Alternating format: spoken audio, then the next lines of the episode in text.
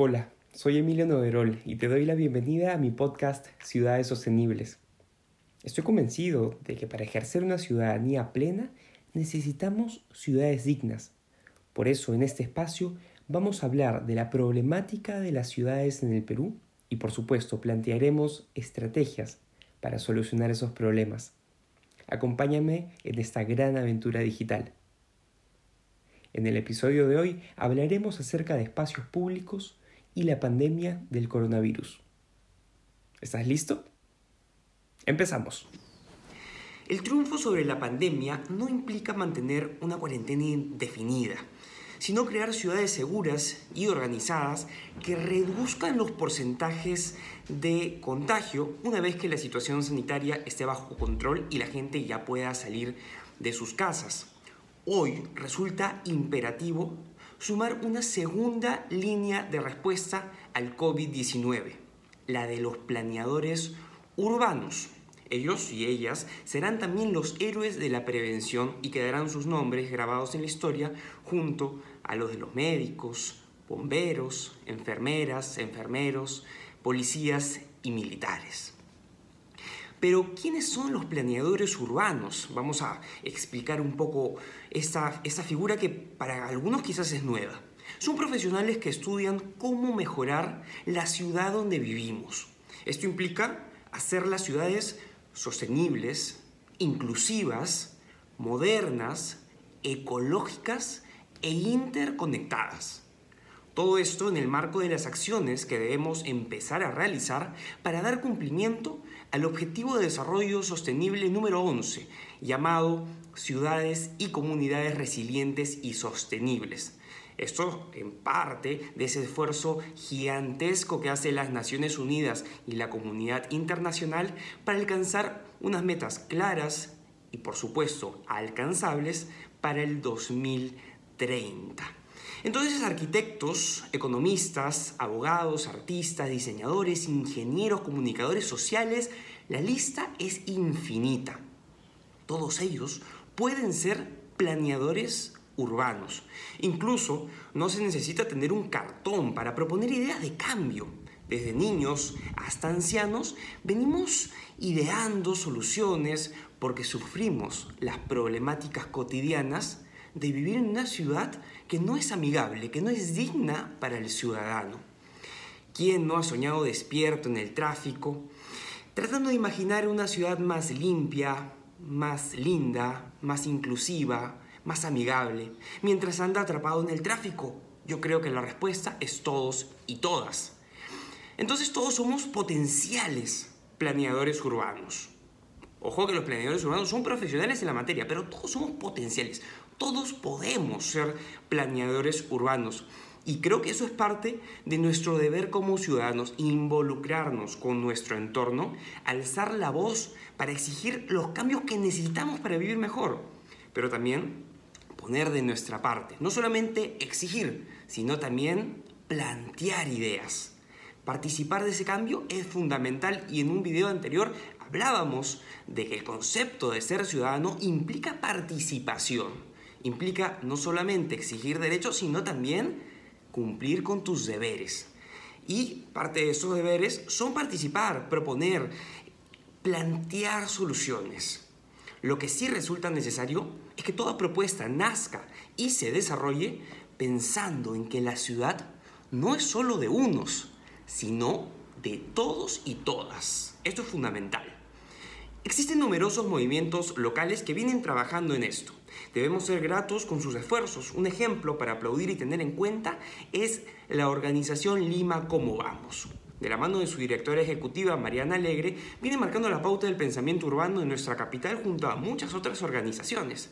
Pero estos esfuerzos, por más que sean valiosos, aplaudibles, son individuales y no logran del todo generar una verdadera conciencia de sostenibilidad en los habitantes de nuestras ciudades del Perú y consecuentemente en nuestras autoridades, que son los decision makers, los que toman las decisiones.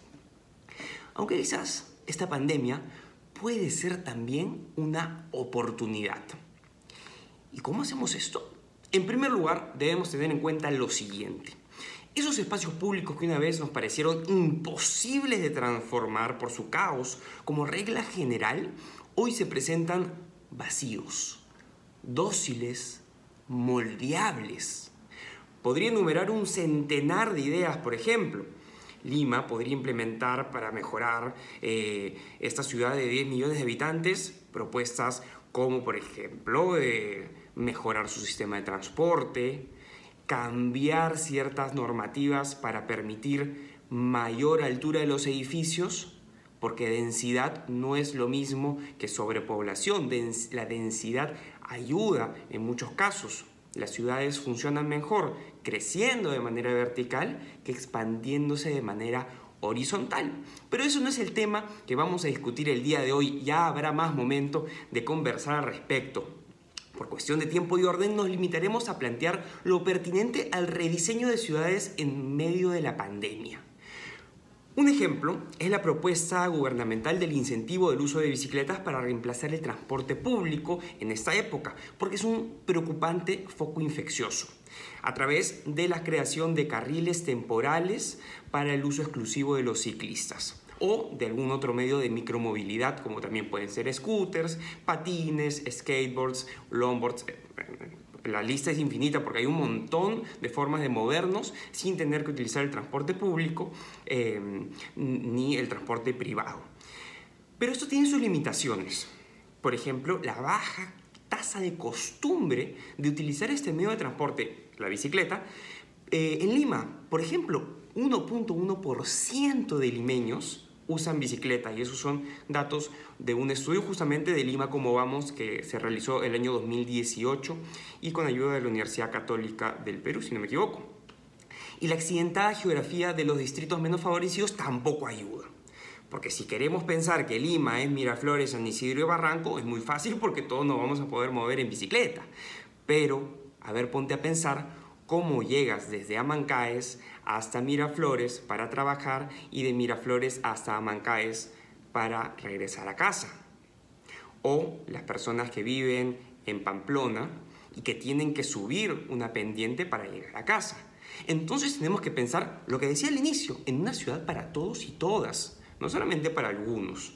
Entonces, ese esfuerzo es aplaudible, pero solamente soluciona el problema de algunos. Ahora bien, eh, el tema de la bici se plantea como una solución, pero es discutible aunque atractiva. El transporte urbano eh, se podría eh, mejorar a través de esa solución y otras más que se pueden ir planteando en el camino. Pero ¿qué hay del resto de actividades que implican reactivar la sociedad, la vida en sociedad?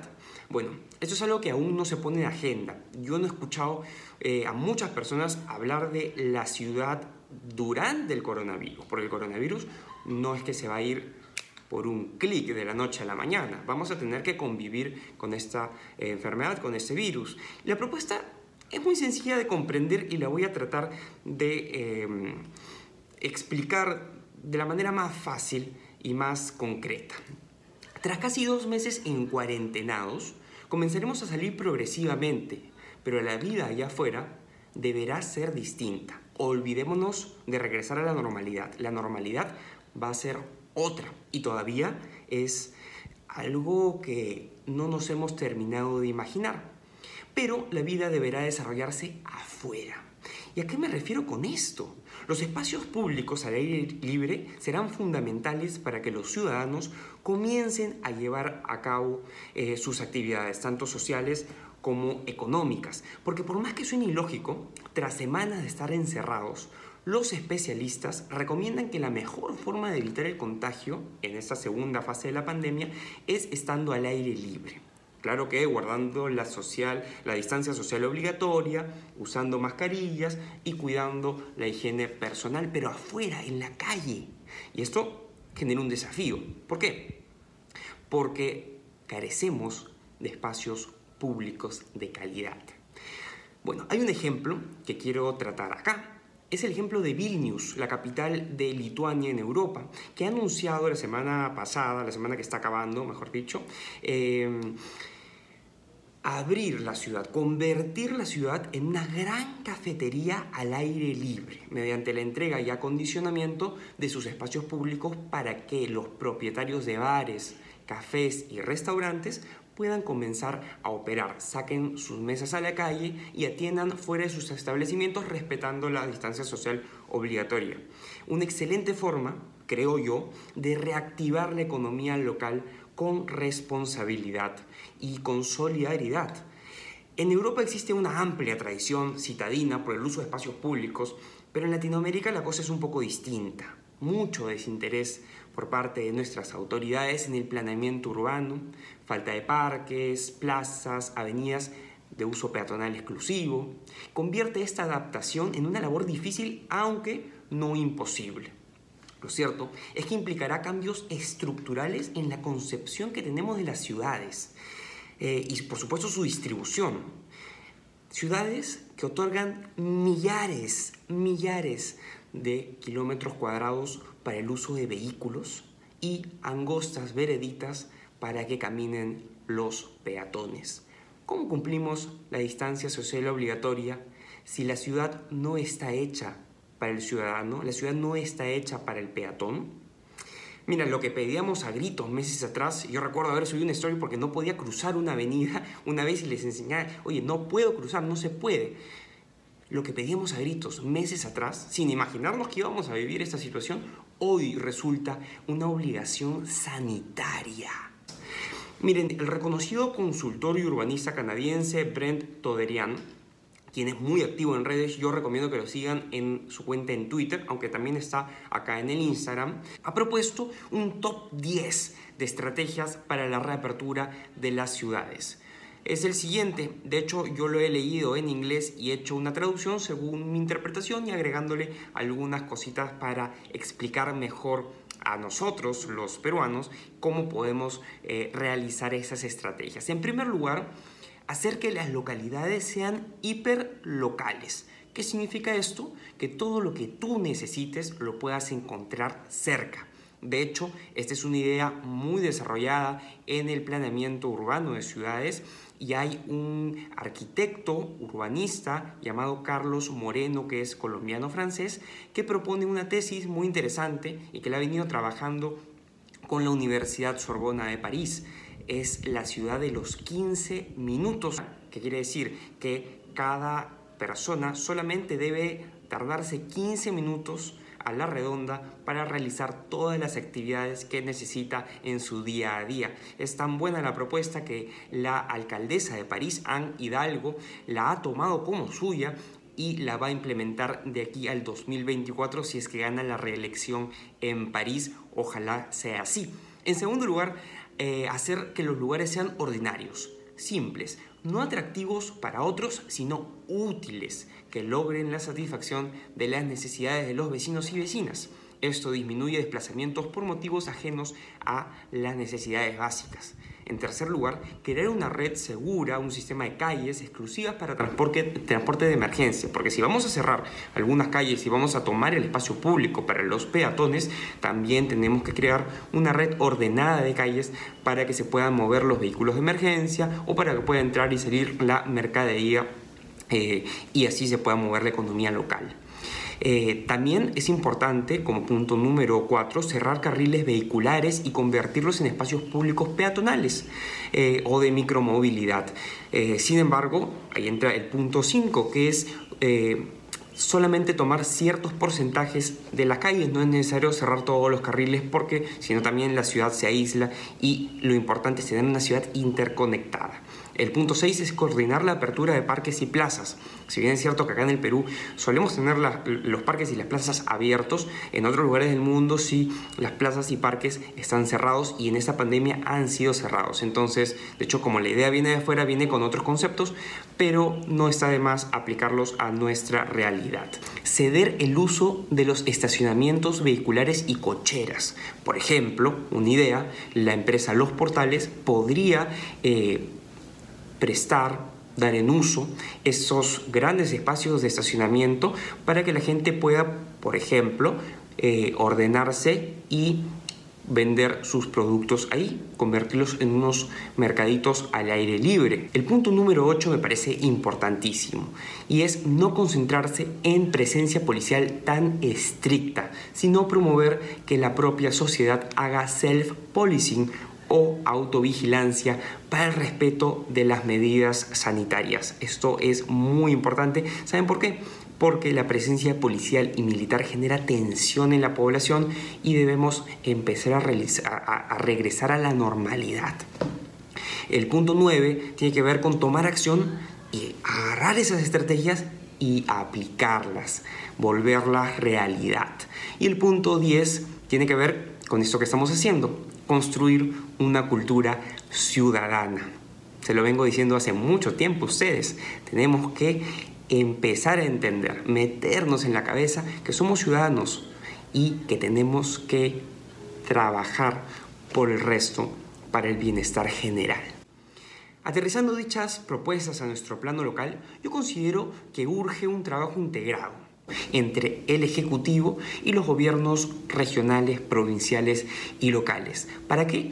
Para poder crear un marco normativo que permita al ciudadano usar sus calles. Y aunque esto parezca ridículo, por muchos años las autoridades estatales han sido bastante recelosas con el uso del espacio público por parte de los ciudadanos, complicando su tramitación y burocratizando el acceso al derecho a la ciudad. No estaría de más la formulación de una ordenanza municipal modelo que pueda servir de guía para que los gobiernos locales la implementen de acuerdo a sus realidades y contextos particulares. Esto, ojo, no resulta tan jalado de los pelos. Y ahora sí nos vamos a poner legalistas. ¿Por qué? Porque el artículo 65 de la ley 27972, Ley Orgánica de Municipalidades, dispone que las municipalidades están facultadas para ceder en uso o conceder en explotación bienes que son de su propiedad en favor de personas jurídicas del sector privado a condición de que sean destinados exclusivamente a la realización de obras o servicios de interés o necesidad social fijando un plazo. Creo que este es un momento de necesidad social donde esos servicios prestados por muchas empresas podrían realizarse, ejecutarse en el espacio público. Cabe indicar que los bienes de uso público, tales como calles, avenidas, parques, bermas, veredas, etc., integran el patrimonio municipal de acuerdo a la ley por lo que la propuesta planteada resulta perfectamente legal y viable. Solo es cuestión de afinar la elaboración de los procedimientos de cesión de uso, los cuales no han sido desarrollados a la fecha por desidia de las autoridades y también por falta de cultura cívica por parte de nosotros. Esa misma cultura cívica que ya estamos comenzando a construir. La pandemia está lejos de terminar esta segunda fase va a ser aún más retadora. Pero para sentirnos seguros de salir de casa, necesitamos que la ciudad allá afuera sea menos hostil y más nuestra. ¿Qué esperamos, ciudadanos?